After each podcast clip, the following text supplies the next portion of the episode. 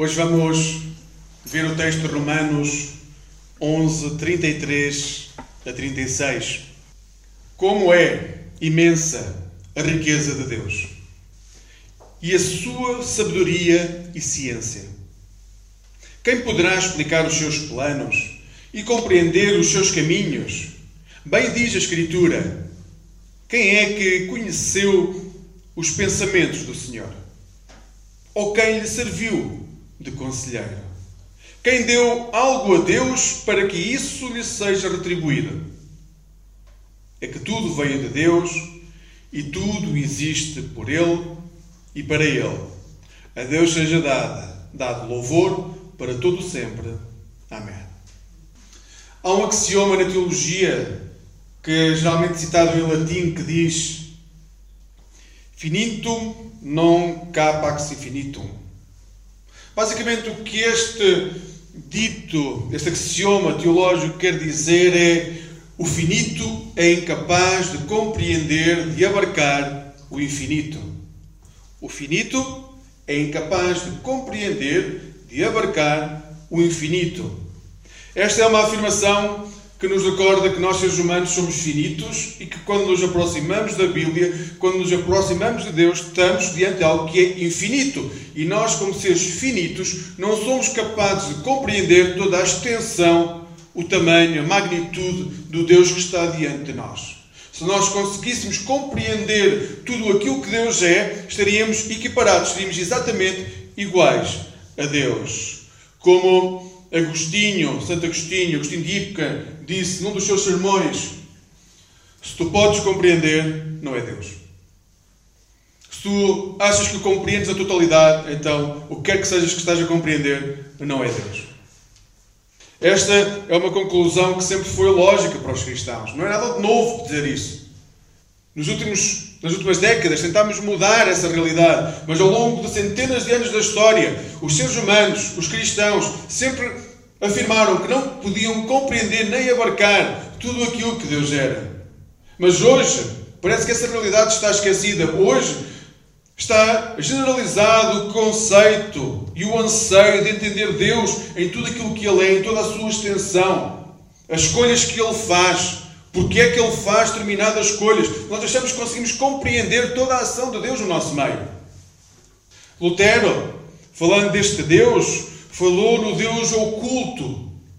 O nosso Deus é um Deus que se oculta, é um Deus que está acima de nós, que nós nunca vamos conseguir compreender em toda a sua extensão. E muito interessante, Lutero dizia que nós, por muito que queiramos, nem sequer conseguimos, conseguimos penetrar no seu pensamento. Nós não conseguimos sequer compreender uh, totalmente a sua lógica. Nós não conseguimos compreender a sua vontade, a extensão da sua vontade. Nós não temos capacidade de o fazer, porque o Deus que está diante de nós é infinito, enquanto nós somos finitos em todas as nossas áreas. Desde o nosso corpo à nossa mente, ao nosso pensamento, nós somos sempre finitos. Tudo o que podemos dizer é que se o Senhor o deu, o Senhor o tirou, e por isso damos glórias a Deus. O Senhor o deu, o Senhor o tirou, por isso damos glórias a Deus. Agora, a razão pelo qual Deus deu e Deus o tirou, quando entramos na lógica de tentar compreender porque é que as coisas acontecem desta forma, nós entramos num campo que nós não conseguimos compreender, porque é imensamente maior do que aquilo que é a nossa capacidade. Deus é infinito, nós somos finitos. Então, as nossas mentes minúsculas podem conter apenas um ínfimo fragmento do conhecimento. Não queiremos ter uh, o orgulho ou a arrogância de achar que podemos conter a totalidade de Deus naquilo que é o nosso raciocínio ou o nosso pensamento. Por muito que a nossa cultura seja uma cultura de empoderamento, hoje uma palavra que se, uh, cada vez se ouve mais, de empoderamento, fazer eh, que nos faz pensar que não somos inferiores a ninguém, que ninguém nos pode pisar, que tudo aquilo que acontece à nossa volta tem que ser muito lógico, que nós é que escolhemos o caminho que vamos trilhar. Nós podemos continuar a afirmar isso, mas isso não é aquilo que encontramos no nosso Deus. Quando nos aproximamos do nosso Deus, encontramos um Deus que é muito maior do que nós. Mas quando eu digo muito maior, é muito maior em tudo. Desde as suas decisões até aquilo que faz connosco. Nos dias de hoje, aprendemos coisas excepcionais sobre a natureza. Conseguimos medir as distâncias que separam corpos celestes. Certo? Hoje em dia conseguimos medir distâncias que separam corpos celestes. Distâncias que alguns anos atrás ouvimos na ficção científica. Naqueles filmes e naquelas séries bem antigas que, comparado com hoje, parecia teatro. Mas conseguimos perceber hoje a distância entre corpos celestes.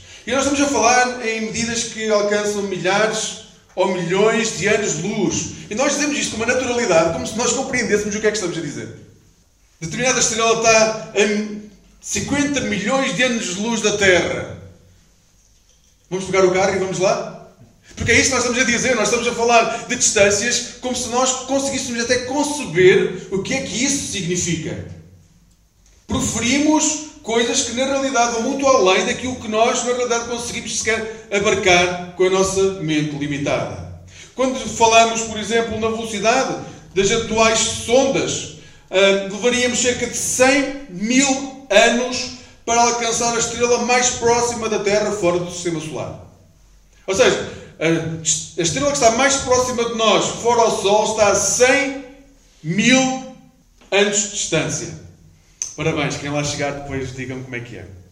Ouçam, nós não temos capacidade de abarcar esta, o que é que são estas distâncias na realidade. Quando falamos, por exemplo, que a estrela Pistola é uma estrela que está que tem cerca de 100 milhões de é, desculpa, que é 100 milhões de vezes mais brilhante do que o Sol. Conseguem compreender o que isso significa? Nós nem sequer conseguimos olhar diretamente para o nosso Sol. E estamos a falar que há uma estrela que é 100 milhões de vezes mais brilhante do que o nosso Sol, que nós só conseguimos ver a luz através daquilo que é o seu reflexo, não conseguimos ver diretamente. O nosso Deus cria esta imensidão que nós conseguimos percepcionar, mas não conseguimos compreender. Nós conseguimos ter uma noção do que é que nós estamos a falar, conseguimos até criar uma ideia, mas mesmo essa ideia é uma ideia muito pequena. Quando falamos, por exemplo, de buracos negros, um buraco negro é uma estrela que morre e cai dentro de si mesma. Conseguem compreender o significado de alguma coisa que cai dentro de si mesmo? E continua a cair dentro de si mesmo infinitamente? Nós estamos a falar de realidades que a matemática consegue explicar, mas que nós não conseguimos compreender. Nós simplesmente não conseguimos compreender. E há coisas que nós não conseguimos sequer explicar com a matemática. Por exemplo, o que se passa dentro de um buraco negro. A matemática não chega lá. Há um limite onde a matemática não consegue avançar mais. E contudo, continua a existir. Nós temos um Deus que cria um mundo, um universo perfeito. E cria um universo perfeito para que num sítio minúsculo, chamado Terra, haja um jardim no qual nós somos mordomos. Excepcional. Este é o nosso Deus. É este género de coisas que o nosso Deus faz para o nosso bem. Cria o universo inteiro para que hoje possamos desfrutar de um sol a bater-nos na face. A Escritura diz que Deus chamou tudo à existência pela mera expressão da Sua palavra e que Ele controla tudo o que se move na imensidão do universo. Isso a Escritura diz e nisso nós podemos acreditar e isso nós conseguimos compreender. No extremo oposto do espectro, nós temos algo fabuloso, que são os avanços da bioquímica e da física. São menos extraordinários. Nós, quando falamos de bioquímica, de física, nós começamos a ver como uma coisa tão pequena que nós nem sequer conseguimos ver a olho nu, tem uma complexidade tão grande, enorme. Às vezes, de tirar o fogo, se pensarmos realmente sobre aquilo que está a passar. Estamos cientes agora da surpreendente complexidade das células. Nossas células são fábricas autênticas e são extraordinárias. E são coisas que nós, a olho nu, nem sequer conseguimos observar. A não ser a junção de várias células que vão criar, com, uh, devido à enorme massa que vão conseguindo gerar, vão criar algo visível. Mas uma célula nós não conseguimos ver olho nu. Então, dentro desta célula há relações que se começam a criar, relações bioquímicas complicadas, engenhosas, fantásticas, bancos de memória, bancos de memória que nós não conseguimos ter nos nossos computadores. As nossas células têm maior capacidade de uh, reter memória e de replicar do que os computadores mais avançados do mundo. Se todos os computadores do mundo estivessem ligados, não teriam a capacidade da célula, da mais pequena célula do nosso corpo, de fazer o que ela faz. O que é extraordinário. Então o que nós temos é um Deus que vai desde a capacidade enorme de criar um universo que nos escapa ao entendimento, até como é que uma coisa tão pequenina como as nossas células é mais sofisticada que os nossos computadores mais avançados. E tudo isso também a Bíblia diz que é a invenção de Deus. Um Deus pessoal, mas que é um Deus infinito, cujo gênio e poder vemos em todos os lugares para onde olhamos. É extraordinário. Este é o nosso Deus. Amigos, como filhos de Deus, nós queremos que nada disto aconteça por acaso. Não foi por acaso que Uh, o universo surgiu, não foi por acaso que a Terra surgiu, não foi por acaso que a Lua está onde está, não é por acaso que nós vivemos com o mundo como ele é. Não é por acaso, não há nada que seja por acaso. Porque se fosse por acaso, tenho que vos dizer, as probabilidades eram ainda mais extraordinárias do que a forma como o universo se cria, porque eram realmente uma probabilidade mais pequena do que aquilo que nós sequer conseguimos imaginar. Mas a nossa sociedade prefere não olhar para Deus como o Pai fantástico que Ele é. A nossa sociedade diz: não, mas isso para nós é complicado. Então, a nossa sociedade tende a eliminar Deus da sua imaginação. E o que coloca no lugar de Deus é nada. Nós não estamos a falar de substituir Deus pela matemática. Nós estamos a falar de substituir Deus por nada. É preferível não ter nada do que ter o Deus, Criador do céu e da terra, a tomar conta da nossa vida. Deus tornou-se uma parte da natureza. O nosso Deus passou a ser uma força que circula por aí. Uma força que dá a capacidade de as pessoas sentirem bem. É uma força de autoajuda. O nosso Deus transformou-se numa força de autoajuda. Ou seja, passou a ser aquela prateleira que nós usamos quando precisamos muito para. Vamos já às compras e retiramos agora. Eu preciso que a força esteja comigo. É, sem nenhuma indicação uh, Star Wars. Uh, mas nós acreditamos mesmo nisso, acreditamos que há momentos em que nós precisamos de uma força especial. Então nós invocamos Deus e por uma arte mágica uh, há uma força que circula por aí que nos dá poder, que nos dá força, que nos ajuda um bocadinho mais. Numa cultura na qual a felicidade do homem é o bem supremo, do homem e da mulher. Numa cultura que defende que uh, o que é importante realmente é que cada um de nós se sinta bem, certo? nós temos que ir trabalhar e temos que ir com aquela cara fantástica, porque somos pessoas que gostam de ser bem vistas pelos próximos. Não gostamos de ir de cara fechada, a falar das nossas misérias. Nós temos que falar, só temos coisas boas na vida, certo? Nós somos, na realidade, quando saímos de casa, colocamos eh, as redes sociais na nossa cara. Aquilo que queremos que as outras pessoas vejam quando olham para nós. Aquela pessoa fantástica que aparece nas fotografias. Da porta para dentro é outra coisa, mas quando saímos de casa, gostamos que as pessoas nos vejam como pessoas que estão bem, que sorriem, que não têm problemas nenhum na vida, que têm projetos, que a família é fantástica. Nós gostamos que as pessoas nos vejam assim, porque a felicidade é o bem supremo da cultura do mundo em que vivemos. Agora, quando nós temos um Deus que inverte os valores e diz: Ouçam, eu já criei tudo aquilo que havia para criar, tudo aquilo que existe, fui eu que criei, vocês não precisam ter essa cara dentro de mim, vocês não precisam colocar essa máscara diante de mim, não precisam porque eu conheço o vosso coração. Este é o Deus que veio até nós e que molda completamente os valores da sociedade e os vira de pernas para o ar. E sabem porquê que ele faz isso? Porque pode. Porque é um Deus que está acima dos nossos valores humanos. A simples tentativa, tentativa de viver segundo o lema tudo veio de Deus e tudo existe por Ele e para Ele, é encarado por vezes, mesmo por nós, como uma mera utopia. Os cristãos às vezes olham para esta frase, para este versículo e dizem: Não, isso aqui é bonito, mas não é possível viver, certo? Porque como é que nós conseguimos. Uh, bem, a primeira parte até podemos conceber, que é tudo veio de Deus. Mas como é que nós podemos saber que tudo existe por Ele e para Ele? Ou seja, tudo aquilo que eu faço existe para Ele, por Ele e para Ele. Nós achamos muitas vezes que isso é utopia quando não colocamos na parte da loucura. Isso é impossível de fazer. É impossível de viver assim. Porque se formos honestos connosco mesmos, e basta olhar para mim para eu poder ser honesto em relação a isso, muitas vezes penso que Deus é alguém sem opinião forte, é uma força que nos vem consolar. Olhamos para Deus, dividimos entre Deus Pai, Filho e Espírito Santo escolhemos o Espírito Santo que é o Consolador, certo? E esse é mais fácil de nós termos uma relação mais próxima, porque temos a noção que o Espírito Santo, ou temos uma ideia errada que o Espírito Santo só vem ao mundo para nos consolar, para nos dar força, para nos dar então essa autoestima, essa força vaga que o mundo reconhece que é um Deus, nós muitas vezes achamos o mesmo quando olhamos para o Espírito Santo. Então nós começamos a limitar Deus àquilo que é nosso, nosso desejo.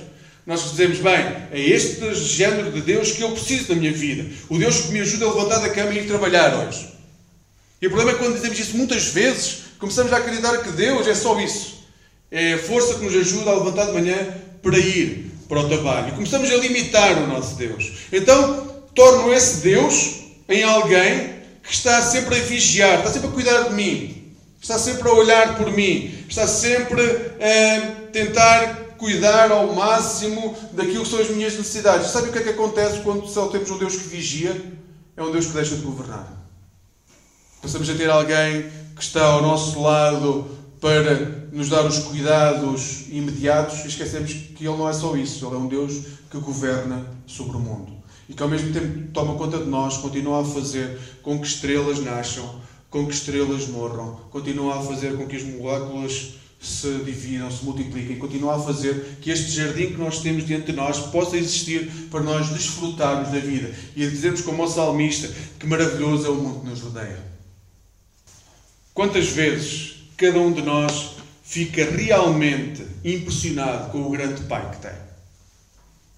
Quando nós paramos, nós normalmente temos essa dificuldade de parar, vocês compreendem o quão magnífico é o Pai que cada um de nós tem o quão grandioso, o quão poderoso, realmente conseguimos compreender o magnífico Pai que nós temos. Queridos amigos, demos, devemos a nossa vida e a sua manutenção unicamente a Deus. Nós só existimos porque Ele nos deu a existência. O Deus que nos é revelado nas Sagradas Escrituras é um Deus tão grande, é um Deus tão cheio de majestade, é um Deus tão cheio de glória é um Deus que vai além do ponto que nós conseguimos compreender. É um Deus tão grande que nós não temos como descrevê-lo. Mas se realmente conhecemos nós e sabemos nós o Pai magnífico que nós temos. É que nós podemos dizer, eu posso não conhecer muito bem o meu pai biológico, porque não me dou bem com ele, porque ele está ausente ou nunca esteve, eh, porque ele esconde as coisas. Nós podemos dizer isso do nosso Pai, mas o nosso Pai Celestial não faz isso. Ele já se declarou de forma aberta para todos nós. Ele não está a esconder quem é. E é mesmo que nós não consigamos compreender toda a lógica imensa deste Deus que existe, nós conseguimos compreender muitas coisas. E essas coisas que nós conseguimos compreender são mais do que suficientes para nós dizermos que o nosso Pai é realmente excepcional. Excepcional. E podemos dizer: Não te metas comigo, eu tenho um Pai excepcional. Temos um Pai excepcional. Quantas vezes ficamos de boca aberta a ver as suas maravilhas? É que nós podemos ficar de boca aberta quando a nossa mulher, os nossos filhos, os nossos pais nos dão uma prenda, certo? Dizer, uau, que espetáculo! Era mesmo isto que eu queria. Era mesmo isto que eu precisava. Agora, mais do querer, como somos muito utilitários, era mesmo isto que eu precisava. Quantas vezes nós dizemos, uau, era mesmo isto que eu precisava, Deus. Uau, és um pai fantástico. Quantas vezes conseguimos nós ficar a boca aberta e impressionados com o seu poder e com a sua majestade?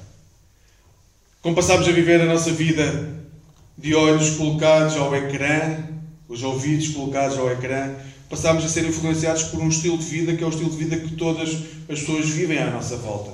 Então, em vez de sermos influenciadores do mundo, passámos a ser influenciados pelo mundo. Sim, também nós podemos ser influências de quem Deus é, do Pai que nós temos, para as pessoas que estão à nossa volta. E nós somos chamados a isso. Nós somos chamados a seguir Jesus para, ser, para sermos iguais a Jesus. E sendo iguais a Jesus, podemos transmitir às pessoas que nos rodeiam o Pai que nós temos, também eu sou o Pai. Só que há um problema: as pessoas que estão à nossa volta ainda não conhecem o Pai. Estão longe, não o conhecem, foram-se embora. Mas podem voltar. O nosso Pai não fecha portas a ninguém. Não se vai impor a ninguém. Não vai forçar a entrada. Não vai forçar a barra. Mas não rejeita ninguém. Então, não se esqueçam, o nosso Deus, o nosso Pai, é o Deus Criador do céu e da terra, de tudo aquilo que é visível e invisível, todas as coisas foram criadas por Ele, para Ele e por meio dele. Esse é o nosso Pai. Esse é o nosso Deus. Então, quando nós fazemos alguma coisa que claramente desagrada o próximo, tenham noção, porque a primeira pessoa que desagradaram foi a Deus, não foi o vosso próximo. Foi o vosso Pai que queria que vocês tivessem uma vida excepcional. Queria que tivessem uma vida de acordo com aquilo que é o seu desejo, sabe? Quem ainda não é pai, eh, acho que consegue compreender e quem é pai compreende ainda mais, que é, todos nós temos algum género de projetos para os nossos filhos. Pois bem, Deus tem um projeto imenso para nós. E quando nós não conseguimos cumprir, Ele fica triste. E não é fica triste, já agora quando chegares a casa apanhas uma surda. Não, é quando chegares a casa eu vou-te abraçar, porque não compreendes o quão melhor seria a tua vida se tu seguisses aquilo que eu desejo para ti. Nós não conseguimos compreender isso, porque quando nós falhamos uns com os outros, nós somos retributivos. E nós optamos pela, pelo castigo, pelo silêncio que castra, pela violência, pela arrogância. Esse não é o nosso Deus. O nosso Deus, quando nós falhamos, recebe-nos de novo em sua casa, consola-nos e dá-nos a possibilidade de ter uma vida diferente. Ele não é um Deus que precisa de mostrar poder. Ele é poder. Ele é a própria essência da majestade e da glória.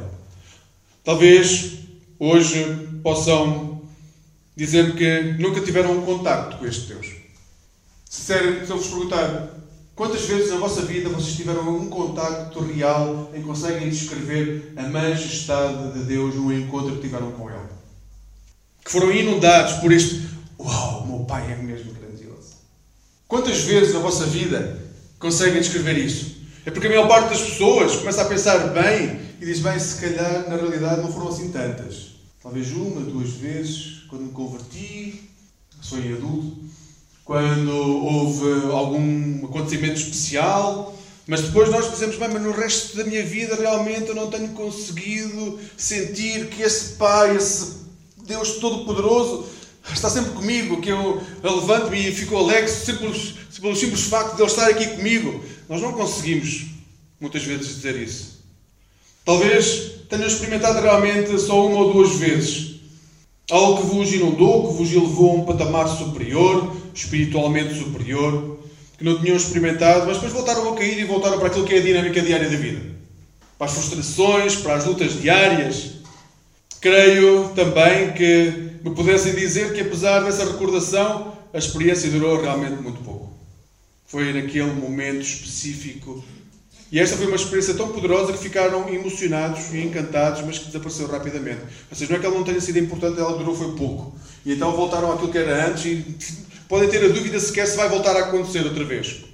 Porém, para além dessa experiência pontual, podem realmente ter ficado, na maior parte da vossa vida, em desânimo, em luta interior, sem saber o que fazer com a vossa vida. Para aqueles que somente conseguiram distinguir uma ou duas experiências neste patamar de espiritualidade tenho de dizer que há muitos cristãos que nenhuma experiência tiveram na vida destas. As igrejas são frequentadas por irmãos nossos que nenhuma experiência destas tiveram na sua vida e que caminham unicamente por fé. Porque não conseguiram ter um género de experiência avassaladora como essa. E então surge a religiosidade, muitas vezes vazia. Quando nós achamos que não conseguimos viver na nossa relação íntima com o Pai, com a experiência, com a capacidade de encontro de sentimentos, quando nós não temos o sentimento muitas vezes presente, nós tendemos ao longo da nossa vida a optar pela religiosidade. Ou seja, a religiosidade é eu vou à igreja, consigo ouvir, consigo compreender, tento aplicar aquilo que consigo, aquilo que não consigo tentarei mais tarde e continuamos a ter uma vida religiosa mas vazia. Uma vida onde praticamos religião, mas não praticamos amor. Não praticamos intimidade com o Pai. Não praticamos relacionamentos saudáveis. Hoje quero vos dizer que cada um de vós tem a capacidade de ficar impressionado ficar mudo com algo incomparavelmente grande, de uma beleza de partir o coração, que irradia a majestade. E nós temos esta capacidade de fazer isto todos os dias da nossa vida. Todos os dias. Nós temos o poder de experimentar a cada dia este amor de Deus que se manifesta em tudo aquilo que está à nossa volta é que o Deus, está, o Deus que nós amamos, que dizemos que amamos, está realmente ao nosso lado todos os dias. Ele preparou um mundo extraordinário. Ele preparou um mundo, colocou o ser humano nesse mundo para cuidar do seu jardim, para, sabem, no final do dia, quando o sol está a pôr, podemos caminhar com Ele e falar sobre como correu o dia. Foi para isso que Ele preparou este mundo. Em Gênesis é-nos dito que no final de cada dia Deus descia caminhava e conversava com Adão e Eva. É isso que Ele faz por cada um de nós. Ele, cada dia vem ao nosso encontro para que nós possamos conversar com Ele sobre as maravilhas que Ele nos dá constantemente. Isto é algo extraordinário. Desde há uma imensidão no universo, o universo é realmente extraordinário, continua a expandir-se, e ao mesmo tempo há coisas tão pequeninas a acontecer dentro de cada um de nós. E o nosso Deus preocupa-se com o encontro pessoal com cada um de nós. Ele vem ao nosso encontro para que nós possamos falar das nossas dificuldades, dos nossos anseios, também para dizermos asneiras, uh, coisas sem jeito nenhum, mas que nos vão passar pela cabeça. Porque ele é o nosso Pai, é isso que nós fazemos com os nossos filhos, eh, nós escutamos-los. E a asneira pode ser a maior asneira do mundo, e nem por isso nós deixamos de o amar, de amar. Então, o nosso Deus vem ao nosso encontro e dá-nos esta possibilidade. Dá-nos a possibilidade de nós sermos nós próprios e de sermos aceitos, porque somos filhos amados. E garanto a cada um de vós que vocês estão prontos para esse encontro. Não tenham medo desse encontro, não tenham medo de abdicar daquilo que acham que é importante neste momento na vossa vida para ter um encontro e uma relação saudável com Deus. O nosso Deus garante-nos que quando escolhemos estar com Ele, tudo ficará bem. Tudo ficará bem. E aqui é que começa a ser difícil, porque uma coisa é nós virmos ao culto e cantarmos honra e glória ao nome de Deus. Outra coisa é no nosso dia a dia nós termos que tomar opções de escolher primeiramente Deus. Colocá-lo em primeiro lugar. Não fazer concessões. Saber o que é, que é realmente mais importante. Nós normalmente dizemos, bem, vamos estabelecer prioridades, certo? O que é que é mais importante na nossa vida? Deus, certo? O cristão vai dizer Pode ser Cristo, mas por aí. Deus, Cristo. Primeiro lugar. Segundo lugar, talvez família. Terceiro lugar, pode ser que seja a igreja. Quarto lugar, trabalho. Imagina, a ordem pode não ser bem esta, mas imagina que é esta. Mas um cristão normalmente diz: primeiro está Deus. E depois vemos quanto tempo é que dedicamos a cada uma destas coisas. A Deus, duas horas por semana. A trabalho está no final, 40 horas por semana. Querem fazer crer que a prioridade, a vossa prioridade na vida é Deus? Acabam de dizer, mas nós temos que trabalhar, certo? Calma, o problema é que em Deus nós não devemos estabelecer prioridades com Deus. Deus não é a prioridade porque está em primeiro na nossa lista. Deus é tudo aquilo que nós vivemos. E depois, dentro de tudo aquilo que nós vivemos, que é Deus, aquilo que tem segundo grau de importância. Pode ser a família, por exemplo. E depois, dentro da família, vai aquilo que tem outra vez grau de importância. Pode ser a igreja. Depois, mais pequeno, o trabalho. O que é que isso significa? Que quanto mais para dentro de nós damos menos grau de importância as coisas têm para nós. Então, se tem menos grau de importância, quando temos que escolher, o que é que fazemos?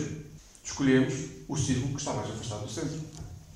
É aí que vamos ver a importância. Não é o número de horas que dedicamos a cada uma dessas coisas. É em cada uma das nossas áreas, como é que nós tomamos decisões. O que é que nos move a tomar decisões? O que é que nos leva a gerar relacionamentos saudáveis? É aquilo que projetamos que os outros são ou que queremos que os outros sejam? Ou é a nossa intimidade com o nosso Deus? Hoje, Paulo recorda-nos este Deus, este Deus infinito, que está em todo lugar, que devia estar em todas as áreas da nossa vida. Nesta quaresma, nós precisamos de recordar este Deus. Um Deus que vai muito além daquilo que é o nosso entendimento e a nossa compreensão. No momento em que nos aproximamos do maior momento da história humana, em que a nossa humanidade caída toca o céu através de uma cruz ensanguentada. Precisamos recordar que nós não conseguimos medir Deus. Ele é imensurável. Curvar-nos diante deste Deus, desta imensidão, não é um sinal de escravidão. Quando nós nos curvamos diante de Deus, nós não estamos a ser escravos de Deus. Nós estamos a ser totalmente livres. E nós não nos curvamos porque somos obrigados a isso, nós curvamos porque o amamos e reconhecemos que tudo aquilo que nós temos, tudo aquilo que nós somos, foi criado por Ele, por meio dele, e tudo aquilo que existe é dele. É por amor que o fazemos. Não por temor, não por medo, não por medo de sermos castigados, não por medo de ir para o inferno. Quando o fazemos é por puro amor. E porque nós temos, uau, o nosso Pai é mesmo grande. É como sentar-nos aos pés de Jesus e escutar aquilo que Ele tem para nos dizer nós nos podemos curvar diante do nosso Deus para escutar aquilo que Ele tem para nos dizer. Em Jesus Cristo podemos nós podemos ver a grandeza de Deus. Tenho-vos dito ao longo desta manhã que na realidade nós não conseguimos medir Deus, que Ele é imenso maior, imensamente maior do que aquilo que nós conseguimos compreender com a nossa mente. Mas Deus não nos deixou assim. Ele disse: Vocês não me podem compreender, mas tudo aquilo que vocês precisam saber sobre mim, sabem onde é que vocês vão encontrar? Em Jesus Cristo. Se querem tentar compreender quem eu sou, a imensidão, tudo aquilo que vocês algum dia vão conseguir compreender de forma clara, racional e emocional, olhem para Jesus. Olhem para Jesus. Nós fomos criados para viver o transcendente da relação que temos com o nosso Pai através de uma pessoa e essa pessoa é Jesus Cristo. Mas isso não é mera utopia, isso é real. Se nós não cultivarmos um conhecimento real de quem é Jesus, nós vamos andar enganados a vida toda, porque vamos começar a criar um Deus feito à nossa imagem. E quando eu digo nossa imagem, não é a nossa imagem como seres humanos, é a minha imagem pessoal, como é que eu vejo o mundo, aquilo que eu gostaria que o mundo fosse. Mas quando nós olhamos para Jesus, então eh, o filtro já é ao contrário. Eu não olho para Deus através de mim, depois olho para Jesus, eu olho para Jesus e assim é que vejo Deus. Olhem para Jesus. E quando olharem para Jesus, para aquilo que foram as suas histórias, a sua vida, vocês vão descobrir quem é o vosso Pai, quem é o vosso Deus. O Deus imensurável que nós não conseguimos abarcar, mas que conseguimos compreender na pessoa de Jesus. Que hoje, neste final de. Na reta final da Quaresma, na semana que vem, vamos ter já aquilo que é a entrada de Jesus em Jerusalém, eh, o domingo de Ramos, depois o domingo de Páscoa. Neste final de reta de Quaresma, que possam colocar-se aos pés do vosso Pai. Eu não sei como é que está essa relação. Às vezes a relação de pais e filhos não é fácil. Mas não coloquem barreiras onde Deus não coloca. Então, voltem para casa. Hoje vamos partilhar a ceia. E a ceia, o que nos recorda é que Cristo, através de Cristo, nós temos um banquete em casa do nosso Pai. E nós não somos convidados a entrar por medo. Nós somos chamados a entrar para celebrar a vida. Sabem, na prova do filho pródigo, não sei se alguma vez notaram isso. Quando o filho mais novo está a chegar, o pai vai ter com ele. E antes de ele conseguir explicar o que é que seja, o pai abraça-o. E diz: Agora vamos celebrar, porque tu estás connosco. Na altura da, do banquete, estão todos na festa, menos uma pessoa. O filho mais velho, que ficou do lado de fora. Sabe o que é que o pai faz? Vai ter também com o filho mais velho. E também ele o convida para entrar na festa. Então eu não sei se hoje sentes o filho mais velho ou o filho mais novo. Mas independentemente de quem tu te sentes neste momento, uma coisa te posso garantir: o nosso Deus está a convidar-te para entrares no banquete, para celebrares a vida, para viveres a esperança de uma vida transformada. Que hoje possamos sentir a alegria de ter um Deus que está acima de tudo aquilo que nós podemos imaginar. Um Deus glorioso e a quem nós damos realmente a glória. Porque a glória só a Ele pertence. Que Deus nos ajude neste caminhar, amigos. Amém.